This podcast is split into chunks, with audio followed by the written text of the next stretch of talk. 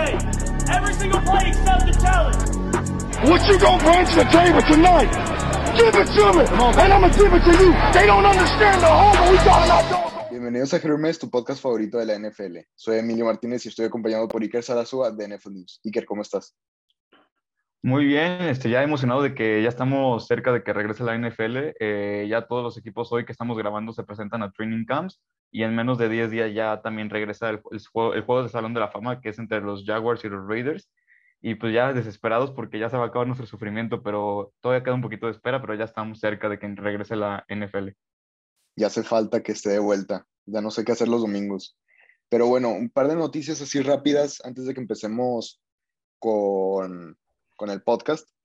Ahorita que estamos grabando el podcast, se acaba de retirar Chris Carson por, una, por la lesión de cuello que ha tenido y pues la verdad, o sea, que bien que ya va a poder descansar, pero se dice que está abierto para regresar a la NFL y por eso no va a hacer ningún este, statement de retiro. Sí, justamente nada más los hijos lo, lo, colocaron como en la lista de retirados, pero pues él no va a decir nada. Eh, pues es una lesión muy fuerte que lo tenían movilizado del cuello y pues con el peso del casco y todo eso, sí era muy peligroso que siguiera jugando. Y pues realmente en cinco temporadas yo creo que tuvo una carrera muy productiva y pues ojalá y pueda regresar. Se ve difícil, la verdad, pero ojalá y pueda regresar. De otra noticia que tenemos, que nos quedamos en la misma división, y es que hace unos días el megacontrato que rompió el Internet, el nuevo contrato de Kyler Murray, que lo coloca como el segundo coreback mejor pagado en la liga, la verdad es que fue muy polémico porque de su contrato es de cinco años más y 230.5 millones de dólares e incluye 160 garantizados. Con ese promedio se queda atrás de Aaron Rodgers como el segundo mejor pagado. Yo creo que la verdad, eh, o sea, siento que no, no se podía permitir perderlo a Arizona, pero creo que sí fue demasiado dinero. O sea, creo que sí le jugó muy chueco la gente y Kyler Murray al equipo. Sí, y además se me hizo muy dudosa una cláusula de contrato que decía que eh, tenía que estar sometido a cuatro horas, creo que semanales, de analizar a los equipos, al equipo oponente.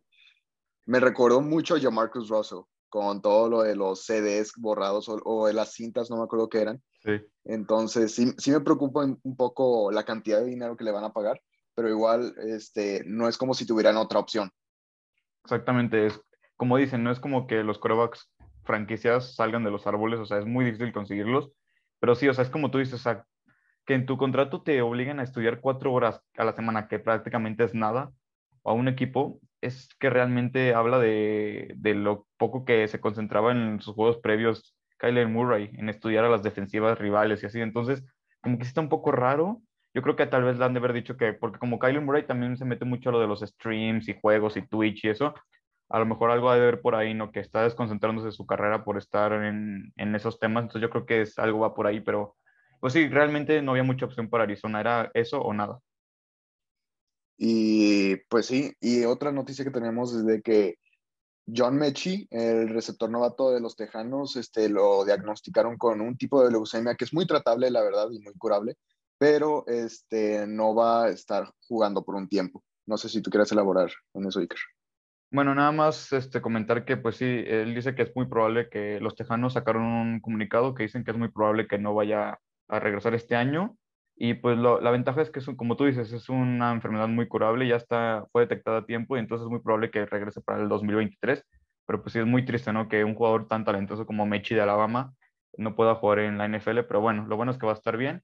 Y creo que de ahí son como las noticias principales que han pasado en estos días. Ah, bueno, también como a lo mejor agregar por último, también el retiro de Dani Amendola, eh, un jugador que la verdad yo le tengo mucho cariño. Creo que fue muy importante para la dinastía de los Pats, pero pues ya se retira después de 11 temporadas, me parece, y dos Super Bowls ganados. No, son 14 temporadas y dos Super Bowls ganados.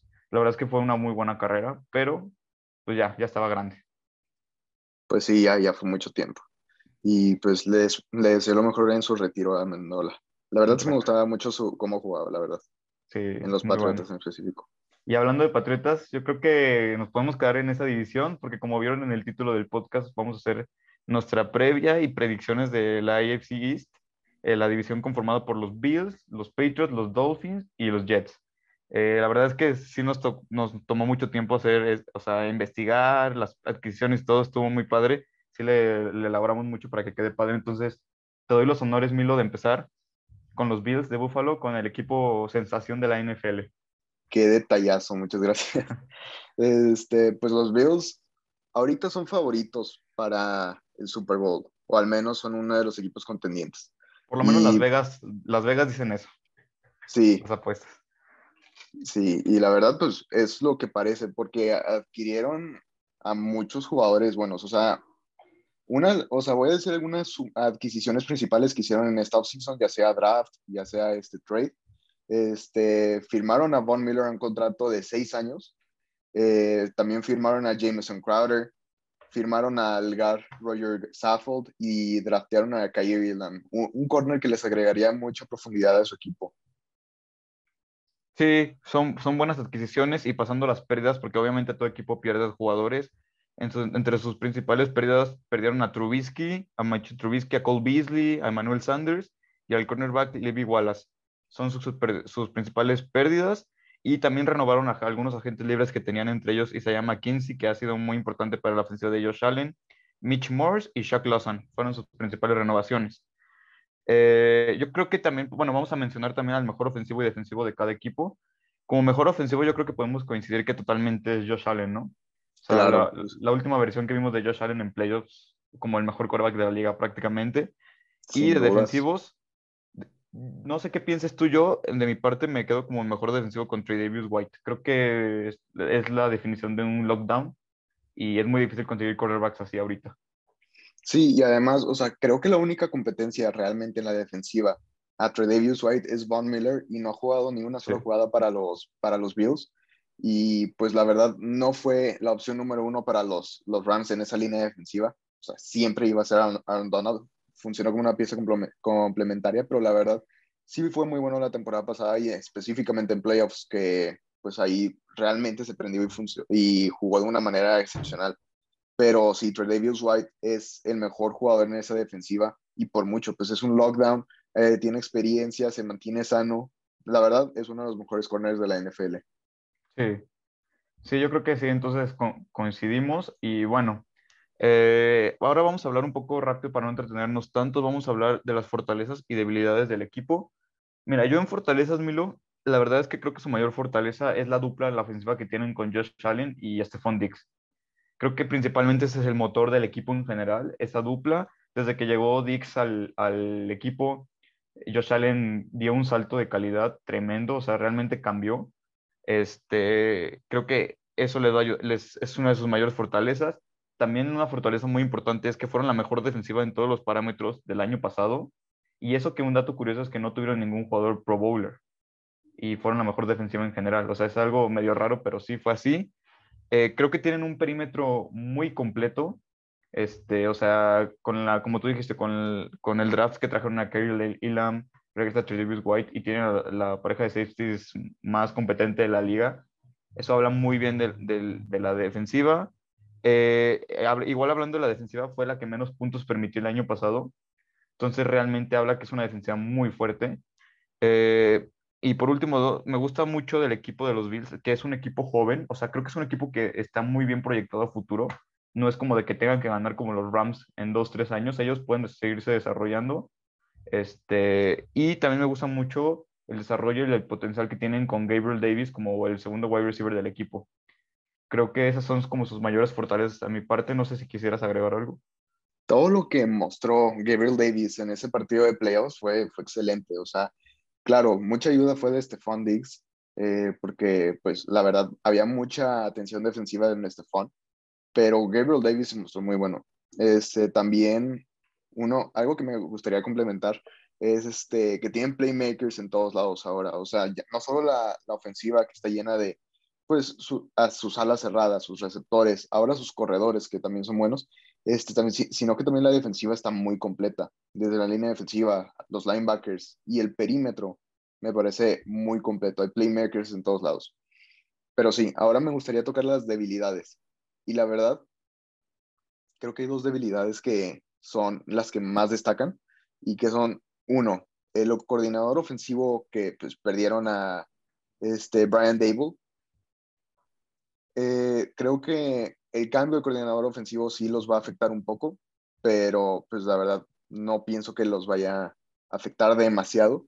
Y otra habilidad que no me, que sí me preocupa mucho sobre los Bills es la dependencia sobre Josh Allen.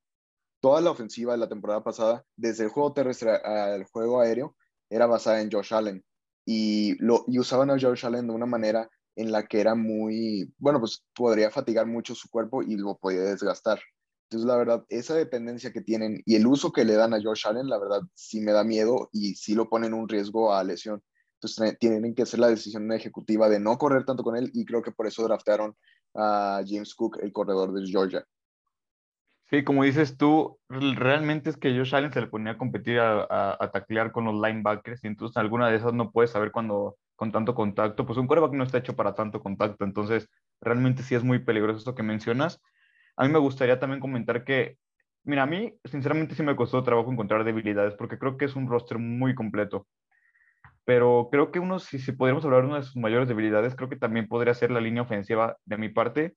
Eh, estuve checando métricas y bueno, aparecen como, calificada como la línea ofensiva número 20 de la liga. Este, no tienen como tal ningún playmaker a partir de Brian Dawkins. Creo que es como su mejor jugador a la línea ofensiva. De ahí en más son muy normalitos. Pero bueno, teniendo a Josh Allen y un, y un grupo tan bueno de playmakers, creo que con eso es suficiente para que puedan triunfar. Este, y bueno, a mí del juego terrestre, como dices tú, creo que sí lo mejoraron bastante, o sea, trayendo a James Cook, pero creo que sigue siendo un juego terrestre muy inestable. O sea, no tienes a un corredor número uno como tal. Devin Singletary, pues en playoffs jugó muy bien y cerró la temporada muy bien, pero realmente en su carrera ha sido muy, muy inconsistente. Zach Moss, ni te digo, o sea, se esperaba mucho de él y dejó, quedó de ver. Esperemos que James Cook, el hermano de Dalvin Cook, pueda hacer lo que están buscando tanto, porque es muy bueno también con las manos, corre muy buenas trayectorias y es muy rápido. Entonces, esperemos que James Cook se establezca ya como el corredor número uno y eso le daría muchísima estabilidad y ayudaría a quitarle la carga de trabajo a Josh Allen. Sí, saliendo de colegial, James Cook era visto más como un, este, unos receptores de un corredor, el receptor, este, de ese tipo Alvin Kamara, Christian McCaffrey, porque pues era tan bueno en ese rol y es un poco más chico para un corredor. Y este, la verdad, sí es un grupo de corredores medio dudoso, la verdad. Y por eso es lo que decíamos de la dependencia de Josh Allen, o sea, porque pueden correr mucho, pero con Josh Allen. Exactamente. Bueno, pasamos rápido para cerrar con los Bills con su predicción de récord. Yo los tengo, ya después de analizar bastante su calendario, yo los tengo con un récord de 12-5, 12 ganados, 5 perdidos. ¿Tú cómo los tienes? Igual, la verdad, este es un calendario un poco difícil, pero los Bills están hechos para competir con cualquier equipo de la NFL. Sí, realmente creo que sus rivales más difíciles eh, rápidamente podrían ser los Rams, con que abren temporada con ellos. Los Titans, a pesar de que ya no tienen a AJ Brown, siempre se les complican. Tienen a los Chiefs, que no dejan de ser como su kriptonita. Y, y los Packers creo que son como sus rivales más difíciles y con los que podían perder, incluso con los Bengals, y sabemos que de repente se le complica algún juego divisional con los Patriotas, entonces esos son como sus, sus juegos más difíciles, y de ahí pasamos con el segundo lugar de la división el, el, año pasado, que fueron los Patriots. Este, bueno, yo feliz si me dejas inaugurar el tema, ya saben. Tú puedes hablar de lo que quieras de tus Patriotas, la verdad, puedes abordar todo y ni me voy a enojar pero siempre vamos, siempre muy, este, o sea, no me dejo llevar por los colores. El año pasado terminaron con un récord de 17. Sus principales adquisiciones, pues realmente no hubo muchas significativas como otros equipos de la americana, pero trajeron a Devante Parker por medio de un trade. Eh, trajeron a Mac Wilson, al linebacker de, lo, de, los Browns. Firmaron ya a Jabril Peppers y trajeron de regreso a Malcolm Butler del retiro. Esas son sus principales adquisiciones. En el draft eh, firmaron a, pues fue un draft muy polémico, por decirlo de cierta manera, como le gustan a Belichick. Eh, sus principales picks fueron Cole Strange, el guardia que viene a cubrir la, la baja de Shaq Mason, y el velocista Taekwon Thornton. Sí, y hablando de la baja de Shaq Mason, pues fue uno de los, de los jugadores, eh, pues yo diría que Premier que perdieron, o sea, perdieron a JC Jackson, Shaq Mason y a Kyle Lanoy, que es un jugador que ha estado mucho tiempo en los, en los Patriotas y la verdad, este, sí fueron pérdidas medio fuertes y la verdad sí fue un golpe al, al roster de los Patriotas, en mi opinión. Sí, realmente sí. Y bueno, también me gustaría agregar que creo que es una pérdida que no se habla mucho, pero al final de cuentas fue muy importante el año pasado, la de Ted Carras, el guardia centro que se fue a los Bengals. Y pues también que está en el limbo, saber qué va a pasar con Donta Hightower, que todavía no tiene equipo, pero al parecer no están interesados en renovarlo. Son como sus mayores pérdidas. También tuvieron renovaciones, si las quieres tocar. Tú abórdalas, abórdalas. Sí. Mira, las Claro, renovaciones, tu equipo. las principales renovaciones, bueno, realmente lo que yo vi en la, en la offseason de los Patriotas es que se centraron más como en retener porque tenían muchos agentes libres importantes. Sus, sus- ellos lo que más se centraron fue en no perder jugadores. Este, entonces renovaron por un año más a Devin McCourty, que ha sido uno de sus líderes en los últimos años. Trajeron de regreso a Trent Brown, a Matthew Slater, a Nick Folk, el pateador, y a Juan Bentley, que es uno de los mejores linebackers, y a James White. O sea, sí tenían muy, muchos agentes libres importantes y se me hizo muy bien eh, que se preocuparan en, en no dejarlos ir. Y pues bueno, pasando a los mejores ofensivos y defensivos. En el ofensivo, fíjate que sí me cuesta mucho trabajo como determinar un ofensivo que sea el mejor. Yo sinceramente creo que el mejor ofensivo que tienen, la verdad, es el guardia Michael Onwenu. O sea, no vio, no vio mucho juego el año pasado porque realmente lo traían como comodín. O sea, se lesionaba uno, entraba, luego le quitó el puesto eh, Ted Carras porque no se estaba acostumbrando y tal. Pero creo que realmente el potencial de Onwenu podría ser fácilmente competirle con potencial que tiene, que ha demostrado. Creo que le podría competir hasta Quentin Nelson en potencial. Obviamente necesita más tiempo de juego. No sé a quién pusiste tú. Yo puse David Andrews, pero ahorita hablando de Michael Onwenu, la verdad me encantó su desarrollo desde su temporada de novato. La verdad yo lo veía y decía, chin, lo- lo- los Falcons lo hubieran seleccionado. O sea, sí ha sido de mis jugadores favoritos en los Patriotas. Oye, aparte fue una sexta ronda. No, sí, fue un robo. Fue un robo. Sí, está, de hecho está calificado en PFF como el tercer mejor guardia de la liga. Entonces eso habla muy bien de él. Y eh, pasando a la defensiva, creo que el mejor defensivo que tienen actualmente, después de perder a JC Jackson, es Matthew Judon. Claro, Claro, es un claro, pass, claro. Rusher, pass rusher elite. Digo, le falta ayuda, obviamente. O sea, la línea defensiva está muy desemparada, pero creo que es su mejor defensivo. Sí, además es muy versátil. La verdad, me gusta mucho que este, no solo ha, ha sido excelente en pass rush, sino de que en, esos pocos, en esas pocas jugadas que lo mandaban en cobertura, eh, lo hacía bien, la verdad. Entonces, se me hace muy versátil para su posición y pues la verdad, lo que hace lo hace excelente. Y yo creo, yo creo que pudo haber sido All Pro la temporada pasada y yo no lo veía tan descabellado, la verdad. Es que empezó muy fuerte la temporada y en los últimos 3, 4 juegos fue cuando bajó mucho su nivel. Eh, se notó como que la falta de apoyo que tenían en defensiva lo empezaron, lo ajustaron las defensivas a cubrir lo doble o lo empezaron a mandar más como coberturas de pase porque es linebacker exterior, entonces eso bajó un poco su producción. Este, pero bueno, pasamos a las fortalezas y a las debilidades. Creo que principalmente las fortalezas que tienen los Patriotas, eh, creo que siguen teniendo una línea ofensiva elite.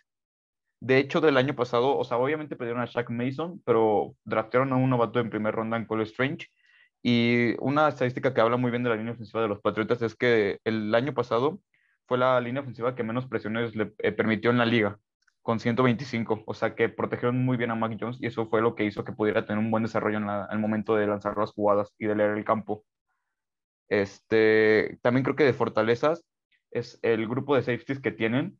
Me parece que es el mejor de la liga. Eh, David McCourty, Kyle Luger, que está muy infravalorado. Eh, tienen a Jabril Peppers que firmaron y siguen teniendo a Adrian Phillips, que son cuatro safeties perfectamente capaces de ser titulares en cualquier equipo de la liga. Este, creo que es muy fuerte en ese aspecto. Creo que sigue siendo una fortaleza tener a Belichick. Mm, como sea, como un gurú defensivo, sean los nombres que tenga la defensa, las va- los va a hacer jugar bien, aunque no sean los nombres que tenían anteriormente. Y bueno, eh, como complementario podría decir que como datos importantes que pues fue la segunda defensiva que menos puntos permitió el año pasado, o sea, saben jugar en red zone, es una gran fortaleza la defensiva. Y algo que a lo mejor la mayoría no sabe o no, o no se ha dado cuenta es que fueron la sexta ofensiva el año pasado que más puntos anotó de la, de la, de la liga. O sea, yo sé que tuvieron dos juegos de más de 50 puntos contra Jaguars y Jets, pero meter 50 puntos a cualquier equipo de la liga es muy difícil. Y creo que se está infravalorando mucho ese aspecto. Creo que es una función muy completa. O sea, no, no destaca mucho en playmakers como podrían ser los Bills, pero es una ofensiva que te cumple el trabajo y te cumple bien.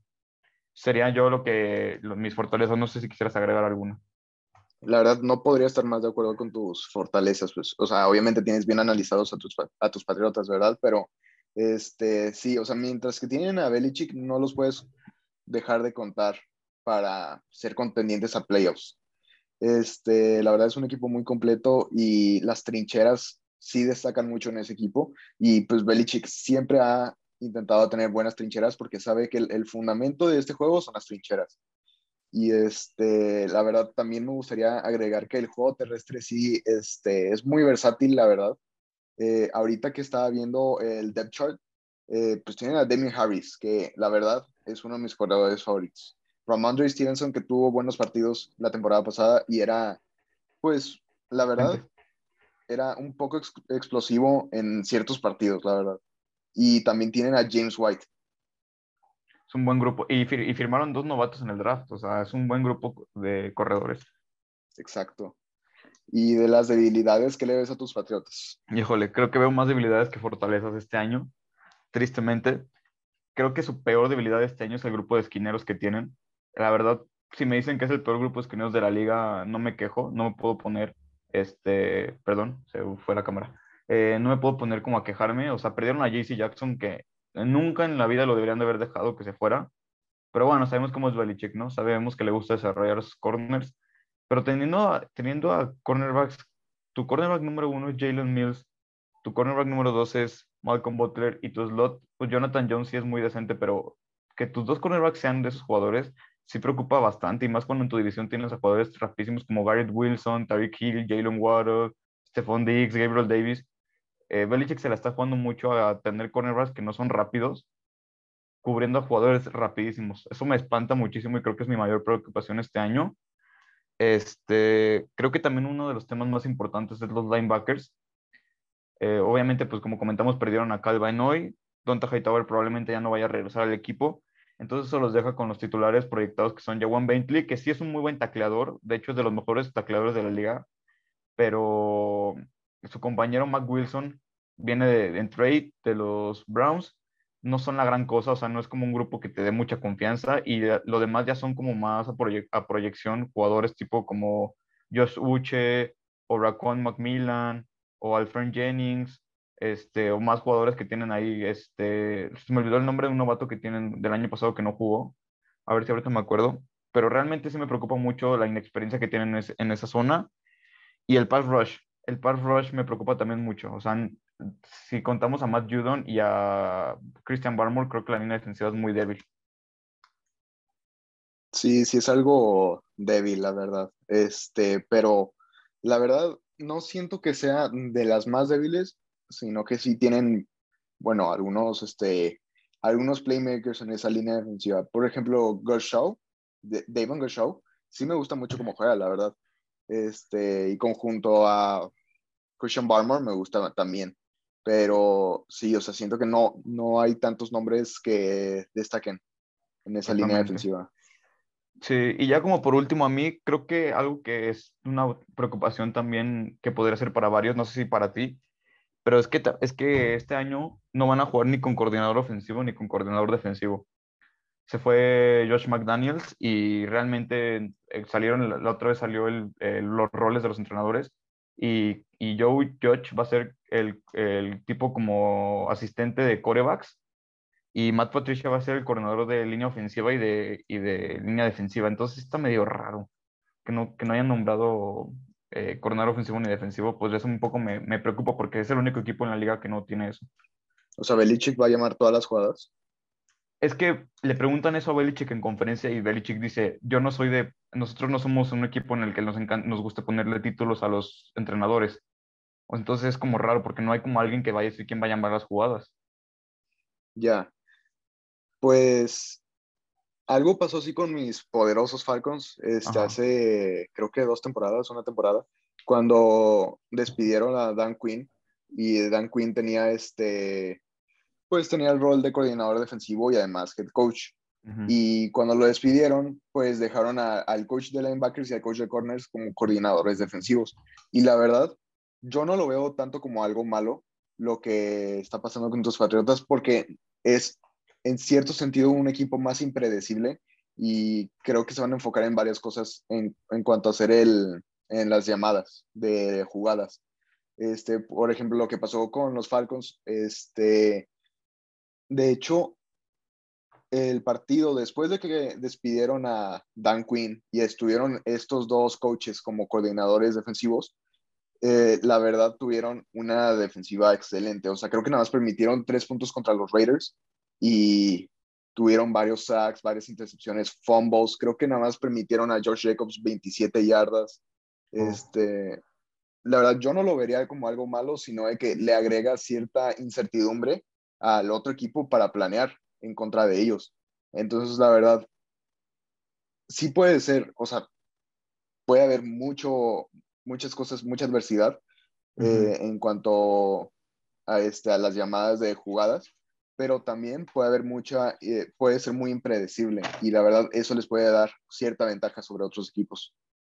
Pues sí, viéndolo de esa forma puede ser un arma de doble filo. Podría ser interesante. Y bueno, para concluir con los Patriotas eh, de predicción, ¿cuánto, cuánto, qué récord les tienes? Yo los tengo con, repitiendo el año pasado, 17. O sea, es un calendario muy difícil, pero creo que pueden, pueden volver a repetirlo del año pasado, ya con un coreback más maduro, creo que podrán sacar un 17. Sí, yo también los puse como 17 y puse entre paréntesis 9-8 en todo caso. Este, La verdad es un equipo muy competente. Este, la verdad, creo que puede competir con cualquier equipo en la NFL. Y, o sea, gracias al cocheo de Belichick, pues pueden sacar ciertas ventajas que pueden explotar en ciertos partidos. Entonces, la verdad, sí me parece un equipo difícil de vencer, la verdad. Sí, a este equipo le quitas a Belichick y es un equipo que podría estar entre los peores de la liga, o sea, por tipo que no tienen mucho talento como playmakers. Belichick les da ese plus que les puede ayudar a ganar varios juegos más. Entonces, si tienen rivales muy difíciles como los Browns, como los Packers, como los Vikings, Cardenales, Bengals, dos veces a los Bills, dos veces a los Dolphins, este, Raiders, pero pues sabemos que en juegos importantes Belichick sabe cómo moverlos y sabe, sabe manejar a los rivales. Sí, entonces continuamos con los Dolphins. Vamos a darle un poco más de prisa para que no se haga tan, tan largo. Yo en los Dolphins, pues las principales adquisiciones fueron obviamente pues el mega trade que hicieron por Tariq Hill. Firmaron a Trevor Marstead, uno de los mejores tackles izquierdos de la liga. Trajeron a Chase Edmonds y Raheem Monster para el backfield. Y firmaron a Cedric Wilson como wide receiver de los Cowboys. Y bueno, su, en el draft también trajeron a un linebacker de Georgia, que ahorita no recuerdo el nombre, se me olvidó sacarlo, pero no me acuerdo si se llamaba Chad Muma, creo que no. Pero ahorita, ahorita busco el nombre y tienen un receptor que se llama Rick Ukanuma. O sea, realmente el draft fue muy malo porque pues, no tuvieron muchas selecciones. Sí, también me gustaría agregar que firmaron a Melvin Ingram, que puede ayudar mucho en esa defensiva, y también Sonny Michel, este, me gusta para ese equipo. También algo que creo que está un poquito debajo del radar es la firma de Alec Ingold, el fullback. Se me hace uno de los mejores fullbacks actualmente y pues no es una posición muy cotizada, la verdad, pero sí les da cierta versatilidad en cuanto a la ofensiva. y cuando, cuando Tyreek dijo que es muy parecido el equipo de, de estos, la ofensiva más que todo, de, de, estos delfines con los, con los Chiefs de hace unos años, la verdad no lo veo tan descabellado, la verdad sí se parece en cierto sentido. Bueno, con, con las declaraciones de Tariq Hill ya no nos podemos dejar llevar porque ya anda comparando a, dice que Tua es mejor pasador que Mahomes, entonces bueno, como que sí está medio polémico. Pero bueno, sí, de las pérdidas, no tuvieron muchas pérdidas. Este, realmente solo perdieron a Jacoby Brissett, a Philly, a Philly Lindsay y a Jason McCurdy por retiro. Y a Devante Parker. Ah, cierto, cierto, ya Devanta Parker que se fue a los poder, a mis poderosísimos Pats. Este, sí, fueron, fueron sus cuatro periodos principales. En las renovaciones, si las quieres tocar. Las renovaciones, creo que hay, creo que cuatro que destacan. Este, Sabian Howard, este, pues su mejor corner y uno de los mejores corners de la liga, uno de los corners más rápidos. Este, la verdad, pues era imposible no renovarlo. Emmanuel Ogba, Mike Gesicki, que va a tener un buen rol ahora que tiene a Tyreek y a Jalen Waddle a sus lados. Eh, y también renovaron a Christian Wilkins, el tackle defensivo. Bueno, le dieron su opción de quinto año y este, se me hace que pues, está muy bien el equipo.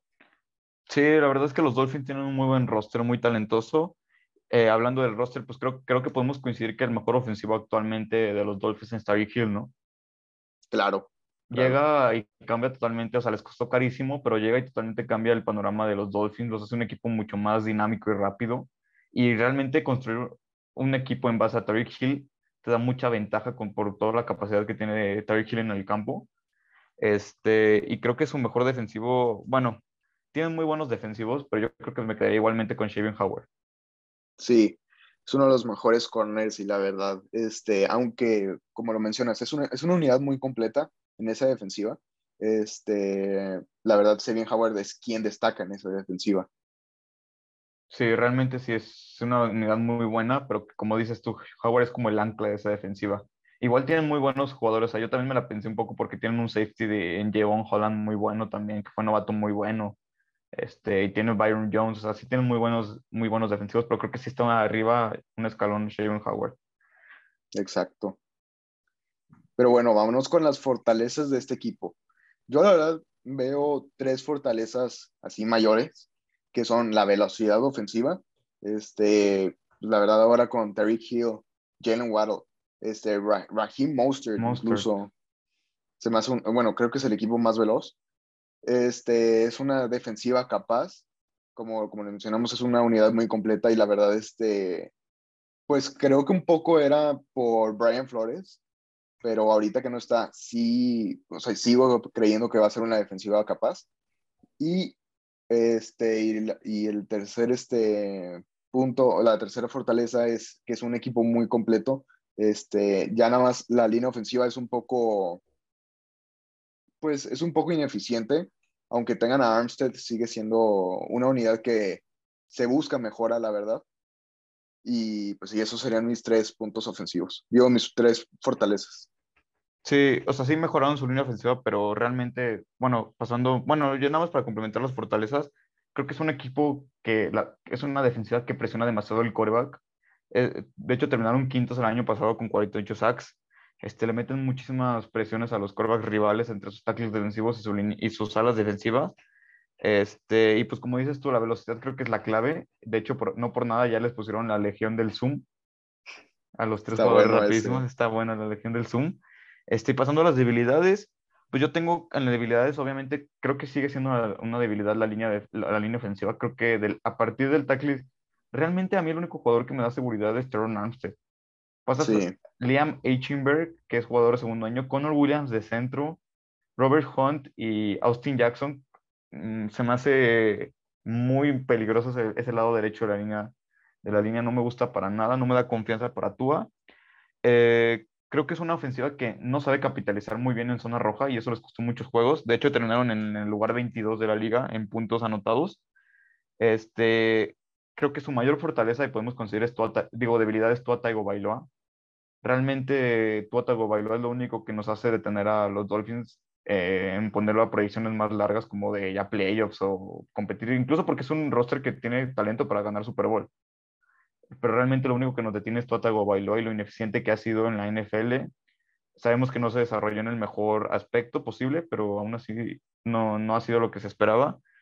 Y bueno, para complementar podría ser la pérdida de Brian Flores y poder esperar una regresión en la defensiva de los Dolphins porque realmente pierdes a un gurú defensivo muy bueno y eso podría afectar a la defensiva un poco. Sí, la verdad, lo mayor pues es la, la incertidumbre de tener a Tua Tagovailoa bajo centro. Este, sí, muchos dicen que va a mejorar y pues la verdad, sí, todo indica que va a mejorar, pero no nos ha dado mucho que, o sea, en lo, o sea, en lo que basa, en qué basarnos para saber de esta mejora, nada más hemos visto su rostro alrededor, pero no hemos visto tanto cómo va a mejorar él. Entonces, la verdad, sí se me hace su mayor debilidad. Pero bueno, ¿qué, ¿cuál es la predicción que tienes para estos delfines? Para los Dolphins, yo los tengo con. Estoy igualmente, creo que los tengo muy similar a los Patriots. O sea, estoy entre un 9, 8, 17. ese es el rango. O sea, si tuviera que apostar, creo que me quedo con 9, 8 porque también tienen un calendario muy difícil. Eh, pero sí, 9, 8, 17 más o menos. Sí, yo también. Este, creo que es un calendario muy difícil y pues la verdad, eh, eh, con su nuevo coach va a ser un poco difícil ya estarse metiendo a playoffs. Pero bueno, este, vamos a movernos rápidamente a los Jets. Algunas adquisiciones que tuvieron fueron Jermaine Johnson. Bueno, la gran mayoría son del draft. Pues son Jermaine Johnson, CJ Usoma, Garrett Wilson, Sauce Gardner y Laken Tomlinson. ¿Qué opinas? Creo que prácticamente los Jets tuvieron el mejor draft de, este año. Eh, realmente me gusta mucho lo que hicieron, pero no sé, lo veo, lo veo muy complicado. Siento que por más que, o sea, por bien que se movieron, por más bien que se movieron, la, la americana creció mucho la competitividad y eso los va a afectar bastante. Eh, digo, igual en sus pérdidas perdieron a Mark. Mencionaste las pérdidas, ¿no, verdad? No. Perdieron a Marcus May, Morgan Moses, Jameson Crowder y Shaq Lawson, y de renovaciones renovaron a Braxton, Braxton Berrios, Joe Flacco y a Marcus Joyner. Fueron sus principales movimientos. Y pasando rápidamente pues, a sus fortalezas y debilidades, creo que en fortaleza, bueno, defensivo y defensivo, ¿quién tienes como los mejores? Yo tengo como ofensivo a George Fant y defensivo a Quinn Williams. Ah, muy buena, muy buena. Yo puse en defensivo directamente a Sauce Garner, la verdad. Me gusta mucho y, en ofensivo pues sí, sí me costó trabajo. De hecho no puse nada porque no sabía quién poner.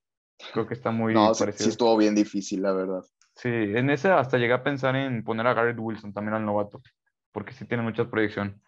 Pero bueno, pasando a las, a las fortalezas, creo que eh, la, línea, la línea defensiva promete mucho se ve muy fuerte la línea defensiva con la adquisición de Jermaine Johnson y Quinian Williams y regresa este, su ala defensiva al otro, este, no recuerdo el nombre, no me acuerdo si se llama Shaq Lawson o bueno, ahorita, ahorita reviso. Sí, Shaq Lawson creo que es. Sí, ¿verdad?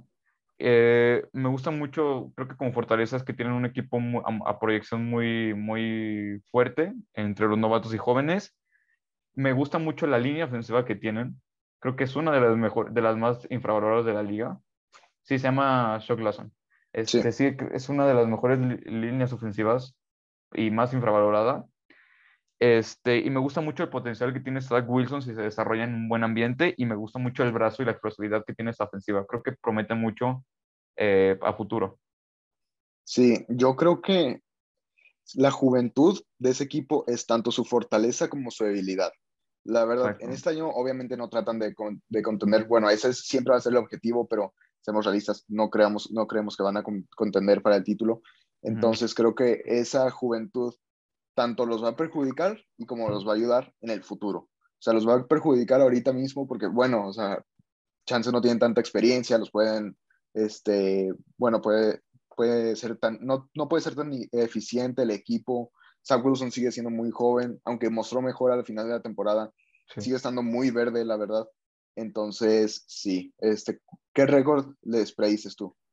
Bueno, nada más rápido, me gustaría nada más agregar la debilidad rápido. Eh, bueno, creo que realmente la debilidad es que vienen de ser la peor defensa de la liga, aceptando 504 puntos, eh, la cuarta peor ofensiva de la liga con 310 puntos, inestabilidad en el cocheo, eh, juego, juego terrestre inestable que ojalá y se mejore, y pues un mal grupo de linebackers. Eso es lo que diría. De predicción yo los tengo, la verdad es que me costó trabajo, los tengo con un calendario muy difícil y los tengo 4-13. 4 ganados, 13 perdidos. Sí, no, yo también los tengo en ese, en ese rubro. Este, la verdad es uno de los calendarios más difíciles que he visto para la temporada y está muy difícil que un equipo que está aún en desarrollo este, tenga un récord ganador por más que toda la gente en mis comentarios de TikTok que me esté comentando, comentando sobre los Jets, que digan que son un equipo de playoffs, la verdad se me hace muy difícil que lleguen a playoffs esta temporada, no solo por la competencia en la americana, sino que su, su calendario está muy pesado. Sí, tienen un calendario muy difícil, más bien los Jets son un equipo pensado a futuro y se ven bien. Pues creo que sería todo. Eh, creo que hicimos un buen análisis rápido, de, tratamos de hacerlo lo más rápido posible. Espero que les haya gustado el podcast y espero que lo hayan disfrutado y pues ya viene la temporada, ya listos ya por fin. Pero bueno, nos vemos. Nos vemos, hasta luego.